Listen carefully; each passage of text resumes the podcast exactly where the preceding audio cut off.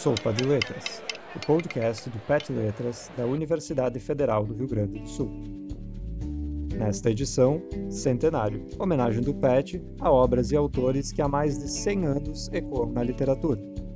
O homenageado do centenário de hoje é o Bruno Kiefer, e o nome ele pode ser bastante familiar para quem frequenta a Casa de Cultura Mário Quintana, em Porto Alegre, já que é como se chama um dos teatros da casa.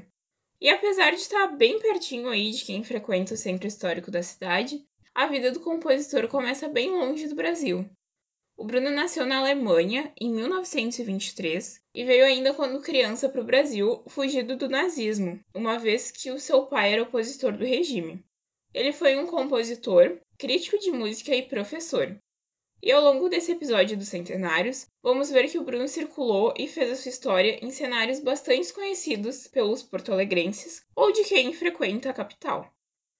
Para começar, ele era filho de um jornalista e de uma professora de piano, então foi ainda em casa que ele teve as primeiras noções musicais. O Bruno estudou no Colégio São José, no qual fez parte do coral, e também no Anchieta e no Colégio Estadual Júlio de Castilhos, conhecido aí como Julinho.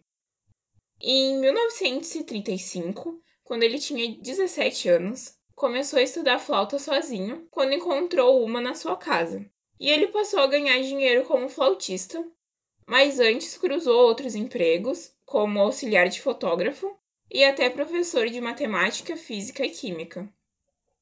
E a gente vai ver que o Bruno viaja pelas áreas das artes exatas e biológicas, e assim, ele não era nem de humanas e nem de exatas, ele era do que estava tendo, ele era um pouco de todas, assim, a gente vai ver.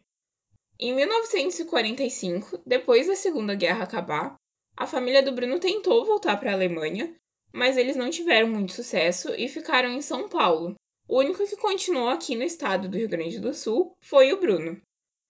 Em 1947, ele terminou o curso superior em Química Industrial na URGS e aí a gente vai ver que além da relação dele com a cidade de Porto Alegre, ele também tem muitas ligações com a nossa universidade. Já no ano seguinte, ele teve o seu caminho aí inclinado para as artes, começando o bacharelado em composição na URGS e virando aluno do Instituto de Artes.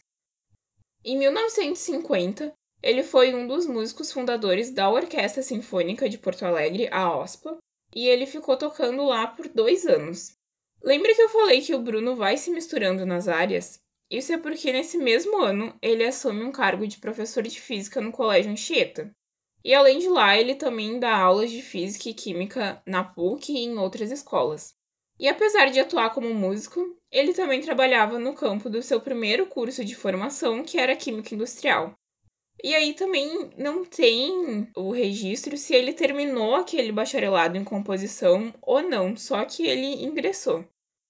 O Bruno ele se casou com a pianista Leia Holland, ou Holland, peço perdão se a minha pronúncia está errada, em 1952, e foi quando ele obteve a nacionalidade brasileira.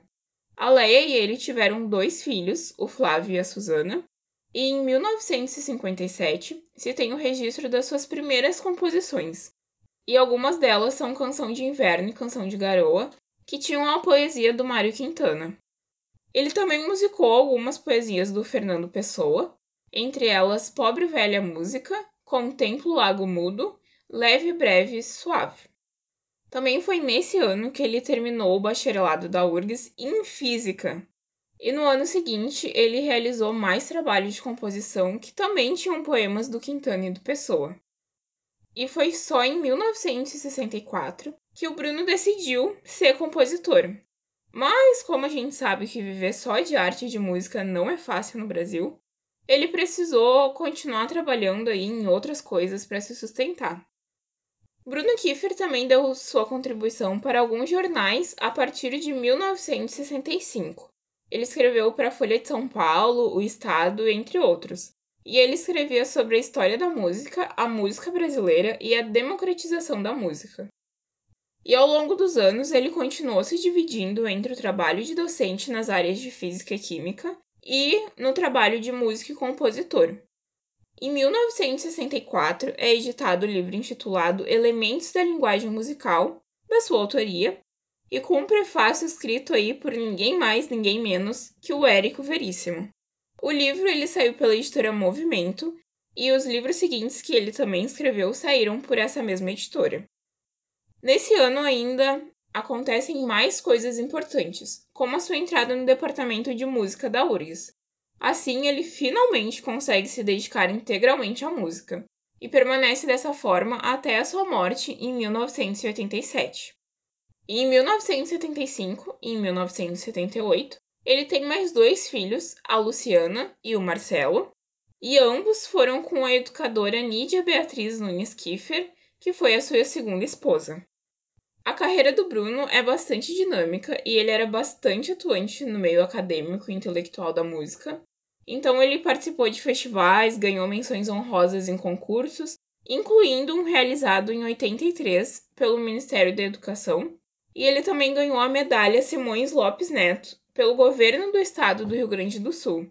Além disso, aí ele participou como júri em um concurso de música na Universidade Federal da Bahia além de ter publicado diversos livros sobre música. A obra do Bruno Kiefer é bastante extensa, assim como a sua atuação no meio intelectual da música. em 1987, ele fez algo bem legal e importante aí, que foi fazer parte da criação e da implementação do programa de pós-graduação em música da URGS, que existe até hoje. E foi também em 1987 que, infelizmente, o Bruno veio a falecer, mas ele deixou aí um legado importante para a cidade de Porto Alegre, para a URGS e para a história da música brasileira no geral.